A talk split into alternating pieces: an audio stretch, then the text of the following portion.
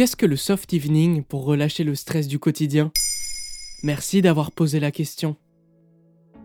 Vous vous sentez parfois frustré de travailler autant, alors dans votre temps libre, vous avez envie de profiter, d'avoir une vie sociale, d'aller au cinéma, de faire un peu de sport. Mais ces activités se transforment parfois plus en pression qu'en plaisir. Vous voulez rentabiliser votre temps. Résultat, vous dégagez du temps pour les loisirs et vous n'avez plus de moments pour vous reposer. C'est là que le soft evening entre en jeu pour vous aider. Qu'est-ce que c'est? Le soft evening est aussi appelé slow evening ou gentle evening, c'est-à-dire soirée douce ou lente. C'est dans la continuité du concept de la slow life. Maintenant, vous savez, il y a déjà consacré un épisode. La philosophie de la slow life étant de faire moins pour profiter plus, ne pas vouloir multiplier les expériences dont on ne profite qu'à moitié et simplifier sa vie pour profiter de l'instant présent. C'est lié à l'idée de pleine conscience. Le soft evening va à l'encontre de la culture de l'hyperproductivité qui valorise le surmenage. L'idée est de se ressourcer après une journée épuisante et de faire du repos et de la santé mentale une priorité. Comment le met-on en place? En rentrant chez vous, enfilez une tenue confortable.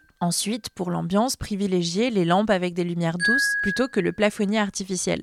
Si vous avez des bougies, c'est encore mieux. Privilégiez des choses qui vous font du bien, par exemple, mettez un vinyle, une musique ou un podcast qui vous plaît. Choisissez ensuite une activité, par exemple dessiner, lire un livre ou bien faire des travaux manuels comme la création de bijoux en perles, la broderie, du tricot ou du crochet. Si vous aimez faire du jardinage, consacrez-vous au rempotage de vos plantes. Si vous aimez cuisiner, foncez. La cuisine est une activité très contemplative.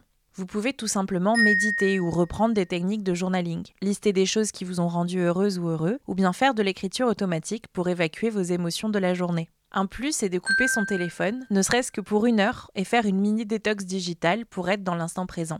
Avant de vous coucher, vous pouvez prendre le temps de faire du skincare et essayer de vous coucher tôt. Le tout est de vous reposer cognitivement. Comment ça? Eh bien, le corps et le cerveau n'ont pas seulement besoin d'une bonne nuit de sommeil, mais d'autres types de repos. Par exemple, le repos social, comme l'explique Laure Verret, maître de conférence en neurosciences à l'Université de Toulouse dans Madame Figaro. En tant qu'humain, on interagit avec nos congénères avec le plus haut degré d'intentionnalité, ce qui est cognitivement complexe, même si on en a peu conscience au quotidien. Le repos social consiste à être seul ou avec des personnes avec lesquelles la socialisation ne nous demande pas d'effort.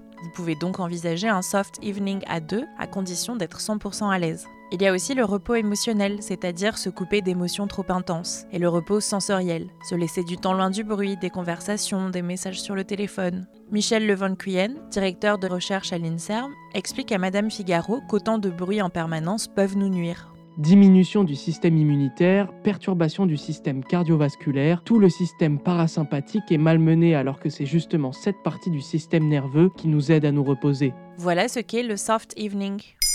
Maintenant, vous savez, un épisode écrit et réalisé par Antonella Francini. Ce podcast est disponible sur toutes les plateformes audio et si cet épisode vous a plu, n'hésitez pas à laisser des commentaires ou des étoiles sur vos applis de podcast préférés.